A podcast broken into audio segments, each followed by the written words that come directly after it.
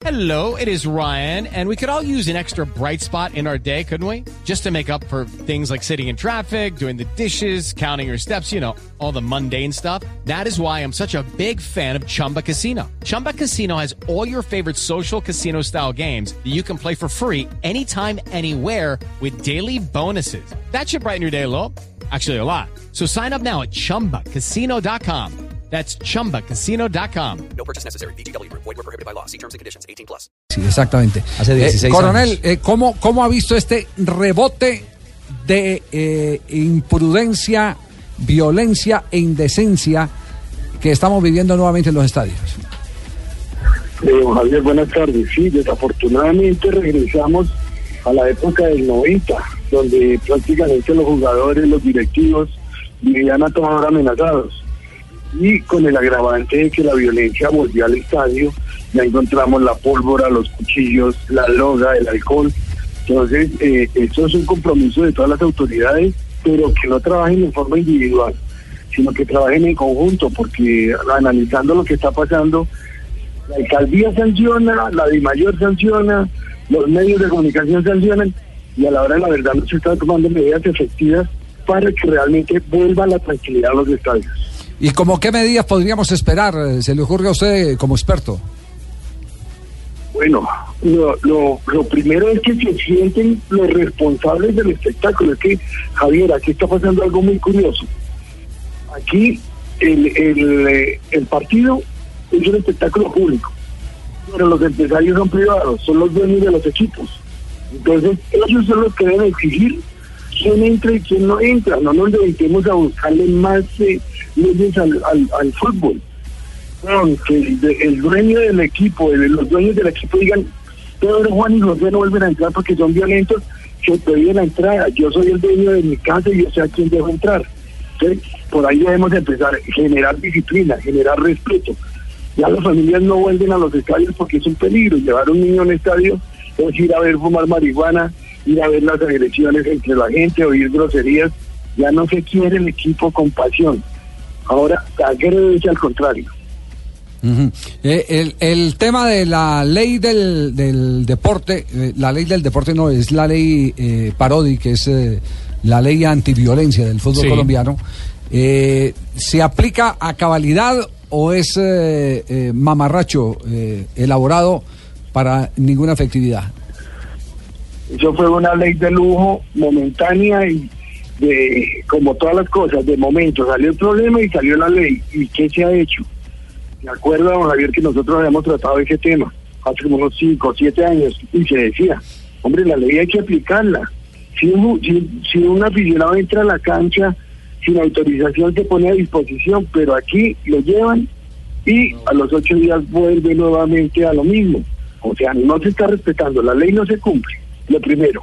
Y lo segundo, crean y crean y crean leyes que a la hora de la verdad nadie conoce y segundo, nadie pone en práctica. En este momento, ¿qué se ha hecho con las barras? ¿Qué control se hace con las barras en Colombia? Ninguno. Eh, ¿Se acuerda, don Javier, que hablaba de los famosos de el, el ingreso al estadio con eh, numerada?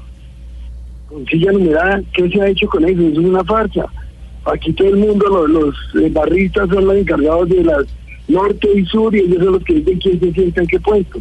Entonces no se respeta, no se respeta la ley, no se respeta lo que el ciudadano compra y nuevamente eh, hay que investigar si es que los equipos nuevamente están patrocinando a estos señores. ¿Cómo es posible que en Cali amenacen a los jugadores y a los directivos el ala paramilitar de, de Cali y nadie diga nada? De acuerdo. ¿Dónde de están las denuncias? Señor, no, no hay compromiso, nadie quiere comprometer, Sí, todo el ah. mundo quiere vivir bien. Coronel, es cierto, es un desamparo, es un desamparo absoluto y para ponerlo en otros términos es como tener un tarro de galletas vacío, un coco de galletas vacío, eh, el tema de la legislación. Pero usted hace un diagnóstico muy claro eh, y son ya 16 años desde aquella experiencia del 2001, Coronel. ¿Dónde cree usted se, se perdió el rumbo? ¿Dónde, ¿Dónde apagamos la luz para que esto volviera a entrar en el caos? Porque les dieron mucha larga a los barristas, desafortunadamente. Ellos todos los fines de año se comprometen con las, con las alcaldías de que se van a manejar súper bien. Y empieza el torneo y empiezan las agresiones. No, a la gente hay que ponerla en su sitio. la autoridad no se delega. En caso de autoridad, la- las personas que asisten al estadio deben cumplir unos requisitos. Pero mire, mire el caso tan diciente ahorita el del Partido de la América, con la cantidad de, de pólvora que, explotaron en el estadio. Eso es un riesgo, un riesgo para los asistentes. Que nosotros no podemos seguir jugando con la vida de la gente que asiste a los estadios, lo primero. Y lo segundo, que si no nos ponemos las pilas, que si no se controlan, al paso que vamos, cuando hay una tragedia de 20, 30, 40 muertos, ese día sí van a empezar a decir, a decir ¿por qué no exigimos? Claro. Ya para qué si ya han sucedido los hechos. Cierto. Entonces, yo lo que digo, siéntense de mayor, autoridades, equipos, policía, los entes de control, y tomen una decisión única. Pero es que da risa que la alcaldía sanciona con tres meses, con tres fechas, la de mayor con uno, y después resultan todos muertos de la risa porque no se sale ninguna sancionada. Claro. A nadie le han, le han prohibido por ley de que no puede entrar al estadio. Yo no necesito, don Javier, de que eh, salga un documento de la policía o, o de la alcaldía. Yo como dueño del equipo, simple y llanamente digo, Se- pero, pero se- no puede se entrar al reserva el derecho de admisión. No entra. Coronel, pero, pero ya salió una algo con a propósito de los incidentes que ocurrieron el fin de semana en Medellín, que están sancionando a 31 personas, o identificaron a 31 personas, de los cuales hay 20, sancionados. Pero usted cree que es necesario realmente la identificación biométrica en la puerta de los estadios, de to- en todas las entradas? Eso nunca se hará primero por costos. Y segundo, cuando salió la famosa ley se dijo que ya se iba a poner en práctica, pero los costos son muy altos y aquí nadie quiere comprometerse en seguridad.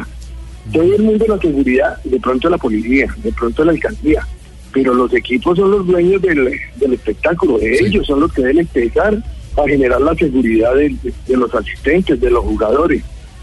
Y eso, la, la, el control biométrico es muy bueno. Hay que cuenta en qué estadios. Yo escuchaba por ahí hace poco, yo creo, don Javier, que usted también, creo que fue una entrevista de, de Blue, Sí. a un directivo que fue a, a- a España y a. El, el presidente de la. DIMAYOR. El presidente de la DIMAYOR. presidente de la mayor y Sí. uno de Medellín, si no estoy mal. Sí. que no, que allá las medidas son muy buenas. Sí, las medidas son buenas porque hay disciplina. Si usted falla, inmediatamente, y si es extranjero, lo ponen en el aeropuerto al otro día. Y por la Claro. tarde ya está en el aeropuerto expulsándolo. Y si no, y si es nacional, lo están poniendo a disposición de una autoridad. Sí. Pero aquí no.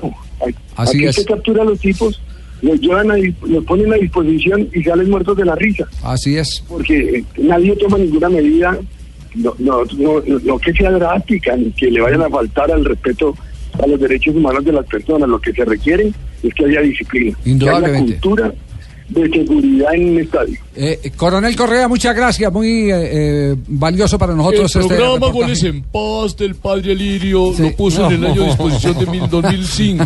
Ay, Goles Dios. en Paz. Ay, No, Dios. no. Gracias al coronel Joaquín Rafa. Correa que nos ha dado la oportunidad de, de conocer su opinión y la opinión de un experto que es necesario. Qué buena eh, entrevista, jefe, lo felicito. Eso fue un premio Simón Bolívar prácticamente. No, no, no, no, muy no, atento no, no, a no, vamos a comerciales, las vamos a del este sí es mucho lambón.